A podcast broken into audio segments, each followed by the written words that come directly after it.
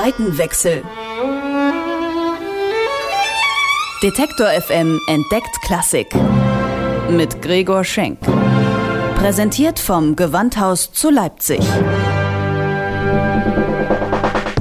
Ich lebe Musik. Popmusik. Das ist mein Beruf. Ich bin Musikjournalist. Aber was ist da drüben? Auf der anderen Seite. E-Musik? Hochkultur? Ist das wirklich so angestaubt, wie es klingt? Früher mussten die Leute ja auch zu irgendwas raven. Wie geht Klassik? Das will ich rausfinden. Deswegen gehe ich dahin, wo Klassik gelebt wird. Ins Gewandhaus. Zeit für einen Seitenwechsel. So, heute wechsle ich mal nur bedingt die Seiten, denn es geht um Rhythm and Blues, um Gospel, Jazz und Country oder schlicht um den Erfinder des Soul. Well, I got a woman way over town that's good to me. Oh yeah. Ray Charles hat ein ganzes Genre maßgebend geprägt. Vor zehn Jahren ist er gestorben.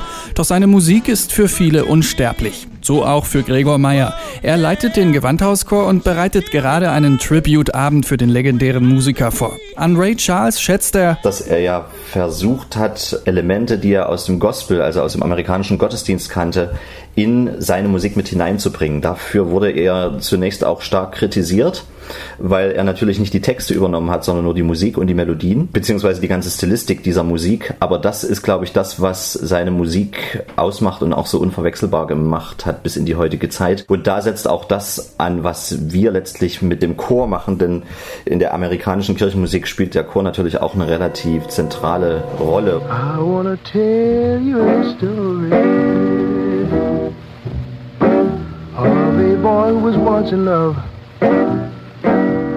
Ende der 40er nimmt Ray Charles seine ersten Schallplatten auf. Er adaptiert Rhythm and Blues Klassiker von Charles Brown und Nat King Cole. Als er in den 50ern zum Label Atlantic Records kommt, entwickelt er seinen eigenen Stil, wagt den mutigen Crossover mit Gospel und Jazz Einflüssen und sprengt damit Genregrenzen. Ah,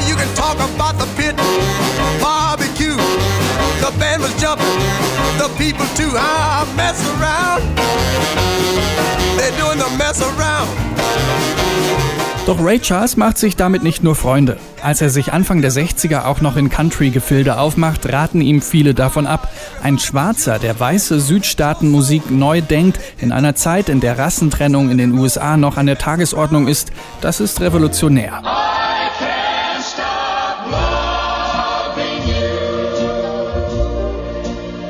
Made up my mind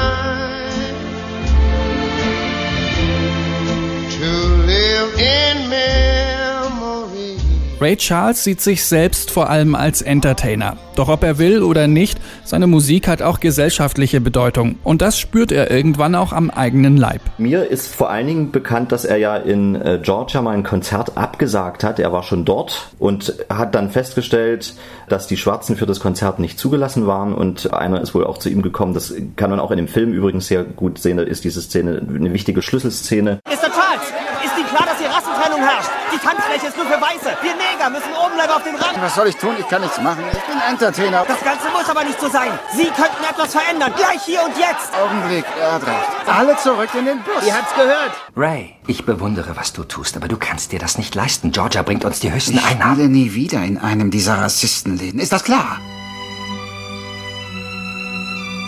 Da hat er die Gelegenheit beim Schopfe gepackt, um sich der Apartheid der USA im Prinzip zu stellen. Ich glaube, das war schon wegweisend. Ich bin mir nicht sicher, ob er sonst so ein wirklich überaus politischer Mensch gewesen ist. Also den Eindruck habe ich jetzt ansonsten nicht. Aber diese Begebenheit ist trotzdem ganz hoch ihm anzuerkennen. Und nicht zuletzt deshalb ist ja das Lied äh, Georgia on My Mind, glaube ich, so bekannt geworden. Georgia. Georgia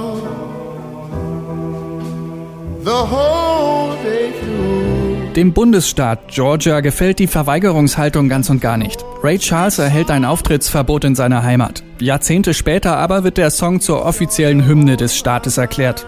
Und diese Hymne ist beispielhaft dafür, wie zeitlos die Musik von Ray Charles ist. Auch heute noch, zehn Jahre nach seinem Tod. Gesangsstudentin Jasmin Graf ist 27, hat mit fünf das Klavierspielen angefangen und ist nur noch ein paar Prüfungen vom Diplom entfernt. Jetzt gerade habe ich ja meine Repertoireprüfung hinter mir und da war Ray Charles auch dabei. Was zum Beispiel Pflichtstücke sind, auch im Studium sind zum Beispiel Georgia on My Mind. Das ist ja auch eins seiner Hits. Also man wird schon damit konfrontiert. Man kriegt schon die Möglichkeit, auch Songs von ihm zu singen. An dem von Gregor Meyer geleiteten Tribute-Abend wird Jasmin Graf als Solistin auftreten.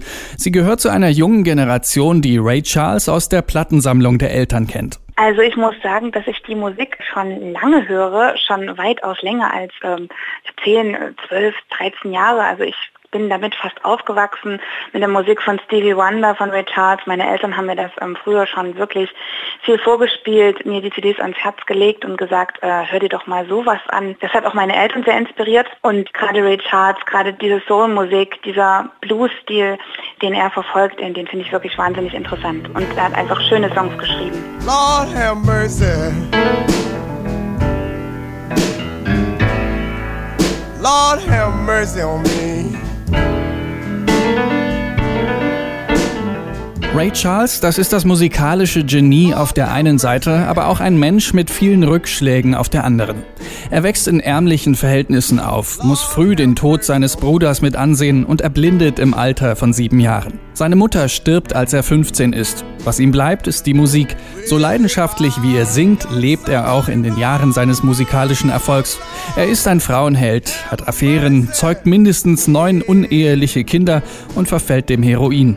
Ein bewegtes Leben. Es ist Teil der Faszination Ray Charles, sagt Chorleiter Gregor Meyer. Es war ja kein ganz einfacher Zeitgenosse zum Teil, also wie er auch mit seinen Kollegen zum Teil umgegangen ist. Dann seine Biografie als solche, natürlich auch mit seinem Handicap als nicht sehender Künstler. Das hat, denke ich, schon eine gewisse Faszination auf seine Hörer und auch auf die späteren Generationen ausgeübt. In den Köpfen festgesetzt hat sich Ray Charles aber vor allem als musikalisches Genie, als Erneuerer und Neudenker, als Stimmen- und Bühnenwunder oder schlicht als Erfinder des Soul. Wie er auf der Bühne agiert hat und mit welcher Energie er seine Lieder gesungen und gespielt hat. Und das mit seiner unverwechselbaren Stimme, die man ja aus hunderten von Soul-Stimmen immer wieder heraushören kann. Und das macht ihn so eindrücklich und auch so unvergesslich.